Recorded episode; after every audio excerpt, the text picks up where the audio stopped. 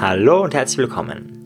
Heute geht es wieder um das Thema Schlaf, Psychologie des Schlafes. Wie kannst du besser schlafen? Wie kannst du deine Schlafqualität erhöhen? Damit deine Lebensqualität, deine Leistungsfähigkeit, deine Konzentration und viel, viel mehr. Steigen wir direkt ein. Ein Thema, das ich öfters verwendet habe. Wie kannst du besser schlafen? Ja, indem du dein Zimmer abdunkelst. Das weißt du, Melatonin und so weiter, das habe ich schon erwähnt. Aber jetzt eine sehr spannende Studie, die er zitiert, die in Pennsylvania gemacht worden ist. Und da hat man knapp 480 Kinder hergenommen die unter zwei Jahre waren, also eigentlich Babys. Und diese Babys hat man in drei verschiedene Gruppen geteilt. Und zwar eine Gruppe hat in totaler Dunkelheit schlafen müssen, eine Gruppe in ziemliche Dunkelheit, also da waren so kleine Notlichter, also so ein bisschen hell, aber jetzt nicht wirklich. Und die dritte Gruppe hat mit Licht geschlafen, also ja, praktisch relativ sehr hell. Und was man dann beobachtet hat, ist ziemlich erschreckend. Und zwar, dass von den Kindern in der ersten Gruppe nur 10% kurzsichtig geworden sind. Das heißt, die Gruppe, die in vollkommener Dunkelheit leben, 10% kurzsichtig. Die, die ein leichtes Licht hatten, haben mit einer 34-prozentigen Wahrscheinlichkeit, das ist ein Drittel im Gegensatz zu einem Zehntel, haben diese Kids Kurzsichtigkeit erleidet. Oder in der letzten Gruppe, die haben mit Licht geschlafen, mit hellem Licht. Und in dieser Gruppe sind 55% der Kids kurzsichtig geworden. Das muss man sich auf der Zunge zergehen lassen. Also gerade wenn du jetzt Kinder hast, 10%, also nur jedes zehnte Kind wird kurzsichtig, wenn sie in vollkommener Dunkelheit schlafen. Also wir reden da vom Alter vor zwei Jahren, ja, nicht später, sondern vor zwei Jahren. Hingegen zu 55 Prozent, das ist mehr als das Fünffache, wenn sie mit vollem Licht im Zimmer schlafen. Ja, das ist die Frage, natürlich, es hat ja einen Grund, warum Kinder oder Babys mit Licht schlafen, aus Angst, beziehungsweise wenn man das Gefühl hat, okay, dann, dann wenn das Kind einfach trotz keine Angst oder wie immer. Und da ist die Frage, ob man das Licht nicht dann doch irgendwann ausschalten geht oder ob man nicht irgendwelche anderen Lösungen dafür findet. Also wie gesagt, sehr spannend, würde es sehr empfehlen, einfach in Dunkelheit zu schlafen, hat viele, viele Vorteile. Ich war schon erwähnt, auch die Licht hat Haut, also hat lichtsensitive Rezeptoren, das heißt auch die Haut kann Licht wahrnehmen und kann so den Schlaf stören selbst wenn es dunkel im Zimmer wäre, aber unter der Decke würde Licht scheinen. Also da hat man Experimente gemacht, wo man genau das gemacht hat, einfach um zu testen, hey, hat das eine Wirkung? Ja, das hat eine Wirkung. Es stört den Schlaf. Ja, ein Punkt, der eh offensichtlich ist, Sportbewegung wirkt sich positiv auf den Schlaf aus. Und das, glaube ich, kennt jeder. Jeder, der mal heftig trainiert hat, der stark trainiert hat und viel trainiert hat, der war es am selben Abend oder in derselben Nacht wieder extrem gut schlafen. Ja, also je heftiger das Training, ja stärker, je länger das Training. Oder wenn du auf dem Berg wandern warst, das kennen vielleicht auch viele, die nicht so gern sporteln, aber die, die das einmal gemacht haben, an dem Abend schlafen meistens sehr, sehr, sehr gut. Ja, da gibt es auch Studien dazu. Ähm, das hat man bei Menschen gemacht, die ähm, Schlafstörungen haben oder diagnostiziert bekommen haben.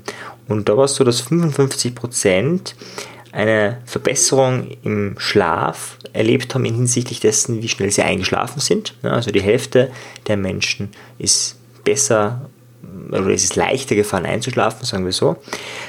Ein Abfall von 30% Wachheitszeit ist auch gemessen worden. Das heißt, wenn du in der Nacht aufwachst und nicht mehr einschlafen kannst oder eben vorm Einschlafen noch lang herumliegst oder ja, morgens aufwachst und wieder einschlafst. Also diese ganze Zeit, wo du wach bist, äh, aber eigentlich schlafen solltest, da gibt es eine Reduktion von 30 Prozent, wenn du dich, also in der Gruppe, wo Sport gemacht wurde, im Gegensatz zu der Gruppe, wo nichts gemacht wurde. Und 18 Prozent Erhöhung von Schlafenszeit. Und da ist jetzt auch wieder gemeint, einerseits, dass man besser durchschläft, aber andererseits, ähm, dass die Leute vielleicht da ein bisschen länger oder schlafen, beziehungsweise vielleicht früher einschlafen und dann gleich lang schlafen, aber einfach insgesamt mehr Schlafenszeit haben. Und es gibt eine 13-prozentige Erhöhung der ja, Schlafeffektivität, einfach gemessen daran, wie gut ist die Schlafqualität, also wie hoch sind die Tiefschlafphasen, wie lang sind die Tiefschlafphasen im Gegensatz zu der Gruppe, die keine Bewegung gemacht hat. Ja, und da gibt es ganz viele Studien. Also es ist, glaube ich, bekannt, dass vielleicht was noch wichtig ist, am besten ist es, wenn du morgens den Sport machst. Also wenn du morgens den Sport machst, hast du den großen Vorteil, dass du ähm, den Schlaf auch nicht behinderst, weil Schlaf, also Sport kurz vorm Schlafen gehen ist eher hinderlicher, das erhöht die Körpertemperatur, das ist wiederum negativ für äh, den Schlaf. Da ja, gibt es Studien, wenn du so ein paar Stunden oder eine Stunde vorher machst, zum Beispiel beim Schlafen gehen, ist es eher hinderlich fürs Einschlafen gibt verschiedene Empfehlungen. Manche sagen, naja, wenn man es zwei, drei Stunden vorher Sport macht, dann hat das ja wieder einen Vorteil, weil nach der Hitzeperiode kühlt der Körper ab, das wäre ja gut fürs Einschlafen. Dann gibt es ja wieder andere, die sagen, naja, es gibt aber Studien, dass man selbst drei Stunden vorm Schlafen gehen keinen Sport machen sollte. Also da sind sich Menschen uneinig. Vormittag, Mittag, Nachmittag, früher Nachmittag wäre sicher perfekt für Sport. Aber wenn du es einige Stunden vor dem Schlafen machst, also drei Stunden oder mehr, ist sicher kein Thema. Ein Problem, welches wir früher nie gehabt haben und warum wir auch früher viel besser geschlafen haben, ist das Thema elektromagnetische Strahlungen. Also WLAN, Handys, Klimaanlagen, Steckdosen, wo der Strom hm, läuft, wo vielleicht auch ein Lichtchen brennt, was wir eigentlich gar nicht brauchen und so weiter. Also da gibt es ganz viele Studien, dass das negativ auf unseren Schlaf wirkt. Also wenn WLAN eingeschaltet ist, auch wenn das jetzt in einem Nebenraum ist, schläfst du schlechter, als wenn das WLAN nicht eingeschaltet ist. Das merken Menschen meistens dann, wenn sie einen Hüttenurlaub machen, wo es kein WLAN gibt und dann schlafen sie so gut und sie fragen sich, warum, weil sie im Urlaub sind. Na, aus ganz vielen anderen Gründen, weil die Luftqualität dort besser ist, weil dort mehr Pflanzen sind oder der Sauerstoff besser ist, weil dort eben viel weniger elektromagnetische Strahlungen sind und so weiter und so weiter und deswegen schlafen wir einfach besser. Das wäre eigentlich ganz normal. Wir könnten jeden Tag so wie im Urlaub schlafen, wenn wir die Tipps, die ich da bringe oder in den letzten Folgen gebracht habe, alle umsetzen. Ja, das heißt am besten mit dem Handy raus, kauft ihr einen Wecker um ein paar Euro oder wer immer, ähm, der ähm, nicht so strahlt wie eben ein Handy. Ähm, hat meines Erachtens da wenig zu suchen im Schlafzimmer. Gibt da ein paar Studien, ja, zum Beispiel, dass Menschen, die ihr Handy eingeschalten haben, im Gegensatz dazu, dass sie äh, das Handy nicht eingeschalten haben, etwa doppelt so lang brauchen zum Einschlafen. Bei WLAN ist es ähnlich, da geht es auch ganz stark darum, ähm, dass die Schlafqualität schlechter wird. Hm, kann man jetzt viel darüber reden. Ähm, eben auch die Spermienproduktion ist niedriger, weil die ganzen, äh, je mehr EMF, also je mehr elektromagnetische äh, Wellen da im Umlauf sind. Es ist, glaube ich, selbstverständlich und klar, da, das ist was sehr Pragmatisches. Manche wehren sich darüber, weil sie ein bisschen, ähm, jetzt bin ich böse, Smartphone süchtig sind oder, oder WLAN süchtig, dass man das WLAN ja am nächsten Tag gleich so zur Verfügung hat. Und man tut sich damit aber nichts Gutes. Das ist ein ganz einfacher Tipp, ganz einfache Gewohnheit. Das Ganze zeigt einfach die Klimaanlage und so weiter, alles raus aus dem Schlafzimmer und ähm, alles ausschalten, was man nicht braucht. Es ist einfach wahnsinnig effektiv und gleichzeitig kostet nichts. 0 Euro kann man ganz schnell machen, ganz leicht erledigen. Ein weiterer Punkt, natürlich, das ist ganz klar, habe ich schon erwähnt, Alkohol behindert den Schlaf, es verändert die Schlafphasen, man schläft dann ganz anders, man hat dann nicht mehr so diesen, diesen diese, wie soll ich sagen, smoothen Übergänge, die verschwinden dann ein bisschen ähm, oder sie werden eigentlich smoother, kann man so sagen, sie verschieben sich ein bisschen. Also die Schlafphasen sind auch nicht mehr so leicht zuzuordnen, wenn du Alkohol trinkst und dann schlafen gehst. Leichteste, was man machen kann, ist, wenn man Alkohol getrunken hat, dass man viel Wasser trinkt, ja, mindestens gleich viel Wasser, je nachdem, was du trinkst. Wenn du Wodka trinkst, sehr viel mehr Wasser. Das hilft ähm, vielem entgegen, also auch, dass du am nächsten Tag keinen Kater hast, aber vor allem, dass du besser auch schlafen kannst. Am besten wäre natürlich ganz klar, gar keinen Alkohol zu trinken. Äh, wozu auch? Äh, man kann ja auch Wasser trinken, Tee trinken oder hunderttausend andere Sachen, die lecker schmecken und äh, nicht so ungesund sind. Aber ist deine Entscheidung, wenn du das machen willst, trink auf jeden Fall viel Wasser. Generell viel Wasser trinken ist positiv für den Schlaf. Nicht direkt, aber indirekt. Wenn du chronischen Wassermangel hast, kannst du dich schlechter konzentrieren, kriegst du vielleicht in der Arbeit weniger weiter, bist dann ein bisschen unzufriedener, kriegst schneller Kopfweh. Mit Kopfweh ist es schwierig einzuschlafen. Also genügend Wasser trinken, sehr empfehlenswert und da würde ich empfehlen, zumindest ist es bei mir so, gleich morgens zwei Glas Wasser zu trinken, weil dann hast du den Tag über wirklich Durst. Sogar für die Menschen, die zu wenig trinken und keinen Durst haben, einfach morgens anfangen, zwei Gläser Wasser zu trinken und dann ist es erledigt. Am Anfang ist es vielleicht ein bisschen schwierig, da fängt man mit einem Glas an und dann steigert man sich langsam auf ein zweites Glas. Ein weiterer Punkt, der war mir nicht bekannt, das ist vielleicht nur in Amerika so, ist, dass Matratzen oft äh, Giftstoffe enthalten diese Giftstoffe sich dann auch langsam lösen von dieser Matratze, die dann in dem Zimmer sind. Das ist nicht sehr fein. Ich weiß nicht, ob das ein rein amerikanisches Problem ist, das ist ein amerikanisches Buch, oder ob das auch ein deutsches Problem ist, aber da rentiert es sich wirklich einmal zu recherchieren. Diese Matratze, die du dir kaufst zum Schlafen, ist wirklich sinnvoll. Ein weiterer Punkt, alle sieben Jahre sollte die Matratze gewechselt werden. Boah, das ist heftig. Warum? Ganz klar, weil du natürlich in der Matratze bestimmte Auswölbungen formst. Also du bist an gewissen Punkten schwerer, beziehungsweise drückst die Matratze mehr rein als woanders. Und so nach sieben Jahren sagt man, dass das halt je nach Matratze, je nach Matratzenqualität natürlich, dass das ähm, sich in der Matratze schon zeigt und dadurch hast du dann natürlich nicht mehr den idealen Komfort, beziehungsweise auch nicht mehr das ideale ähm, Gefühl zum Schlafen und das wirkt sich negativ aus. Also das ist wirklich ein Punkt, wo ich sage, okay, das ist ein bisschen eine größere Investition. Es war mir auch nicht bewusst, dass das alle sieben Jahre gewechselt werden sollte. Und ja, da ich gesagt, schauen, dass du auch eine Matratze kaufst, die keine Giftstoffe hat. Er hat da einige Giftstoffe aufgezählt, die erspare ich jetzt, weil im Endeffekt, wenn du da wirklich bei deinem Matratzenhändler des Vertrauens nachfragst, beziehungsweise einfach recherchierst, ähm, was, da, was hat da gute Qualität, das wird sicher ausreichen. Ja, jetzt kommen wir zu meinem Spezialgebiet. Da sind die Tipps von ihm jetzt meines Erachtens noch nicht so ähm, glorreich im Gegensatz zum Rest. Darum werde ich ein bisschen mehr von meinen Tipps einfügen. Und zwar geht es darum, wie du diesen inneren Dialog vor dem Schlafen gehen. Oder eigentlich ist es ein Monolog, dieses ähm, Gedankenkreisen oder Mindfuck wird es oft genannt, wie du den beenden kannst. Aber so eine grundsätzliche Strategie ist, dass du deinen Kanal veränderst. Und zwar haben wir verschiedene Kanäle. Wir haben den visuellen Kanal, den auditiven Kanal, den kinästhetischen Kanal, also diese Gefühlsebene, mit denen wir uns innere Bilder machen können oder innere Töne oder innere Gefühle. Und diese drei Kanäle haben genau in der Reihenfolge eine bestimmte Geschwindigkeit. Der visuelle Kanal ist zum Beispiel ein sehr schneller Kanal. Also ich zum Beispiel als sehr visueller Mensch spreche meistens sehr schnell, ich bemühe mich langsam zu reden. Auditiv ist schon ein bisschen langsamer im Gegensatz zum visuellen. Und der kinästhetische Kanal, der Gefühlskanal, ist der langsamste. So, was bringt dir das jetzt zum Einschlafen? Ganz einfach, wenn du innere Bilder machst oder wenn du dir innere Dinge vorsagst, deine innere Schleife abläuft, dann ist es sehr schnell und Schnelligkeit führt zu Wachheit und ja, hilft dir nicht bei der Müdigkeit, hilft dir nicht beim Einschlafen.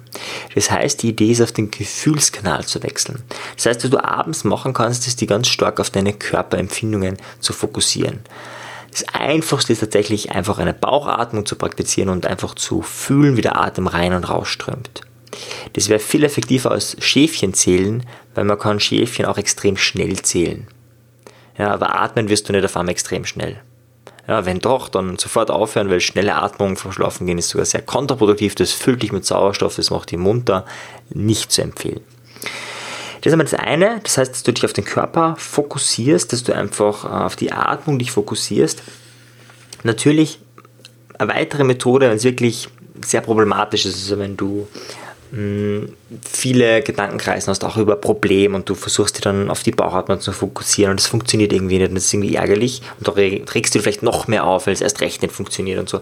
Dann empfehle ich da einfach nochmal wirklich aufzustehen und aufzuschreiben, alle Gedanken aufzuschreiben. Ja. Schalt ein Licht ein, aber nicht zu helles Licht und schreib deine Gedanken all hast auf, so lange bis du das Gefühl hast, jetzt ist Ruhe.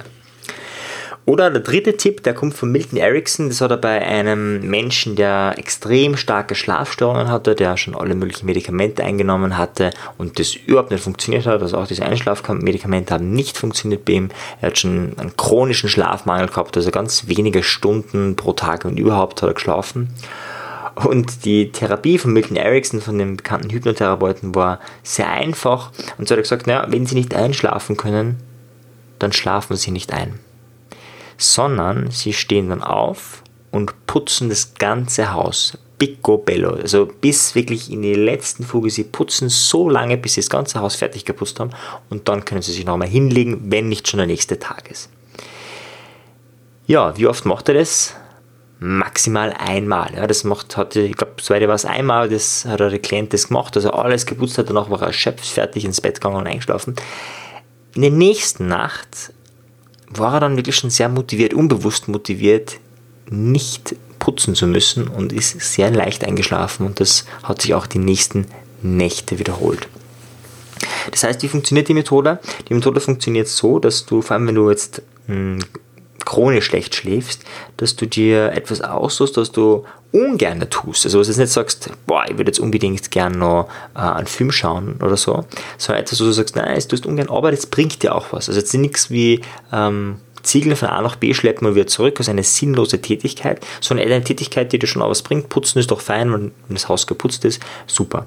Es könnte auch irgendwas anderes sein, es sollte aber nichts sein, wo irgendwie ähm, der Fernseher, das Smartphone beteiligt ist oder wo du zu viel nachdenken musst. Ja, also das Problem ist, wenn wir denken und wenn wir unseren Verstand verwenden müssen, dass uns das eher wach macht und dann ist es auch beim Einschlafen schwieriger.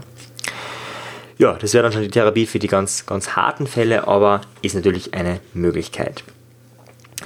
Eine weitere Möglichkeit, um besser einzuschlafen, ist Drogen zu verwenden, und zwar natürliche Drogen. Ich habe ja schon mal Erfolge gemacht. Natürliche Drogen. Heute geht es um natürliche Drogen, die dir beim Einschlafen helfen. Und zwar das Klassische, was jeder kennt, wahrscheinlich ist Kamillentee. Wichtig grundsätzlich bei diesen ganzen Interventionen, nimm gute Qualität, kauf wirklich ähm, biologischen Tee, kauf guten Tee, damit die Werte auch wirklich hoch sind und nimm eine höhere Dosis. Also nimm nicht ein Sackerl Kamillentee, sondern eher zwei Sackerl äh, oder du kannst auch drei nehmen, einfach damit du die medizinische Wirksamkeit, die medizinische Dosis wirklich drinnen hast. Was macht Kamillentee, abgesehen davon, dass es, dass es dir hilft, besser einzuschlafen? Also es ist hilfreich bei Hautproblemen, bei Herzerkrankungen, aber auch ähm, es reduziert auch Schmerzen, zwar sehr leicht, aber trotzdem. Und es ist einfach so ein leichter Schlafinduzierer, sehr, sehr, sehr effektiv. Weitere Möglichkeit wäre Kava Kava, da geht es nicht näher darauf ein, ist in Österreich verboten, wahrscheinlich eher wegen der Pharmamafia, also weil ähm, ja, das ein natürliches Mittel ist und Jetzt ist da gerade so im Umlauf Leberschädigung und so weiter. Ist wahrscheinlich auch äh, Blödsinn, wie so oft äh, wird irgendwas aufgebauscht, was, wenn man es genau anschaut, nicht korrekt ist. Ich habe jetzt nicht weiter recherchiert, wie das in dem speziellen Fall Kava Kava der Fall ist. Es reduziert auf jeden Fall Ängste, es verbessert die Stimmung, die kognitive Performance verbessert es auch. Wie gesagt, in Österreich verboten, von daher ist eben die Frage, inwiefern man das verwenden will. Weiterer Punkt, und das ist hier das stärkste der natürlichen Mittel, die er da vorschlägt, ist Baldrian. Baldrian ist schon ein relativ stark, also von, von natürlichen Drogen, in Anführungszeichen, eine relativ starke Droge, eine relativ starke Einschlafdroge. Also jetzt reden wir immer nur von Tee, du kannst natürlich auch Lavendel aufhängen, aber jetzt von diesem Tee ist es eben der Baldrian-Tee und der Kamillentee. Und ja, ist einfach sehr, sehr effektiv und da auch empfehlenswert, das wirklich 5 bis 10 Minuten ziehen zu lassen, ein bisschen eine höhere Dosis zu nehmen und dann einfach zu schauen, wie es wirkt. Er empfiehlt auch noch andere Dinge wie, wie GABA und, und so weiter, also Dinge, die man, ja, chemische Zusammensetzungen, die man nehmen kann, wo man sozusagen eine viel höhere Dosis dann hat. Empfehle jetzt nicht weiter, wer das unbedingt wissen will, einfach das Buch kaufen und das Buch lesen. Also für die, die erst heute einsteigen, also es geht um das Buch Sleep Smarter 21 Strategien für besseren Schlaf vom Sean Stevenson ist in den Show Notes verlinkt. Ja, Melatonin habe ich eh schon einmal erwähnt, in irgendeiner Folge kann man einnehmen bei Jetlag, sehr sinnvoll, ansonsten sehr kontraproduktiv, weil wenn du Melatonin eben einnimmst, dann gewöhnt sich der Körper dran und das ist eben schlecht. Ein weiterer ganz einfacher Tipp, den er vorschlägt, ist einfach früh aufzustehen. Tatsächlich, wenn du früh aufstehst, wirst du früher müde, kommst du doch früher ins Bett und dadurch hast du einen besseren Biorhythmus, einen Biorhythmus, der an der Sonne angepasst ist und der ist eben ideal und dadurch schläfst du dann einfach auch besser. Also das ist wirklich ein ganz einfacher Trick, der aber für viele wahrscheinlich schwierig umzusetzen ist, weil viele sagen, was mache ich denn in der Früh? Da empfehle ich dir einfach mal auf YouTube zu schauen. Da habe ich gerade eine Serie veröffentlicht, wo ich ganz viele Menschen interviewe zu ihrem Morgenprogramm, also zu ihrer Morgenroutine. Was machen sie jeden Morgen? Und das ist sehr empfehlenswert. Also wenn du nicht weißt, warum du so früh aufstehen sollst oder willst, dann schau dir mal diese 20 Interviews an oder schau dir den Trailer an. Vielleicht motiviert dir das, früher aufzustehen und mit Power, mit Energie in den Tag zu starten. YouTube heißt die Playlist Morgenroutine, Morgenprogramm, die Interviewreihe oder so ähnlich. Findest du alles in den Shownotes verlinkt. Übrigens auch interessante Studie in Amerika hat auch gezeigt den Unterschied zwischen frühen Vögeln und Nachteulen, also Frühaufstehern und Menschen, die eher spät ins Bett gehen. Und die Menschen, die früher aufstehen, sind meistens proaktiver als die anderen Menschen und die sind meistens im Business bzw. im beruflichen Leben erfolgreicher. ist rein statistisch, ist jetzt nicht das bewirkt sondern einfach eine Zusammenhangsanalyse. Das heißt nicht, wenn du früh aufstehst, automatisch erfolgreich im Business bist. Aber interessanterweise, die Menschen, die früh aufstehen, die aus irgendeinem Grund machen die das, vielleicht eben auch wegen im Business, sind eben im Business meistens erfolgreicher und sind auch proaktiver. Das heißt, sie gehen die Dinge eher an. Das sind nicht die, die passiv warten ja, und erst wenn ein Problem da ist, tun sie etwas, sondern sie machen es einfach. Im Gegensatz dazu sind die Nachteulen meistens ein bisschen smarter, ein bisschen intelligenter und kreativer als die Morgenmenschen, haben öfters auch einen besseren Sinn für Humor. Gut, da frage ich mich, wie misst man das? Ja, manche mag einen schwarzen Humor. Also da ist ein bisschen Fragezeichen, aber gut, zumindest die Intelligenz und die Kreativität ist bei den Nachteulen stärker gegeben. Also beides hat seine Vorteile, beides hat seine Nachteile. Aber wie gesagt, was die Schlafqualität angeht, ist das frühe Aufstehen sehr, sehr effektiv und sinnvoll. Du kennst ja vielleicht meine Geschichte, ich habe schon ein paar Mal erzählt. Ich bin ja eine Nachteule ewig lang gewesen und war stolz drauf. Und mittlerweile bin ich eben ein, eine, ein früher Vogel, stehe sehr früh morgens auf, um zwischen 5.30 und 6.30 je nachdem, ähm, ob es unter der Woche ist oder Wochenende. Und ja, einfach sehr empfehlenswert. Vor allem gerade, wenn man Morgenroutine hat, einfach um positiv in den Tag zu starten. Da verweise ich einfach nochmal auf meine Podcast-Folge Nummer 6. Da erkläre ich da mein Morgenprogramm.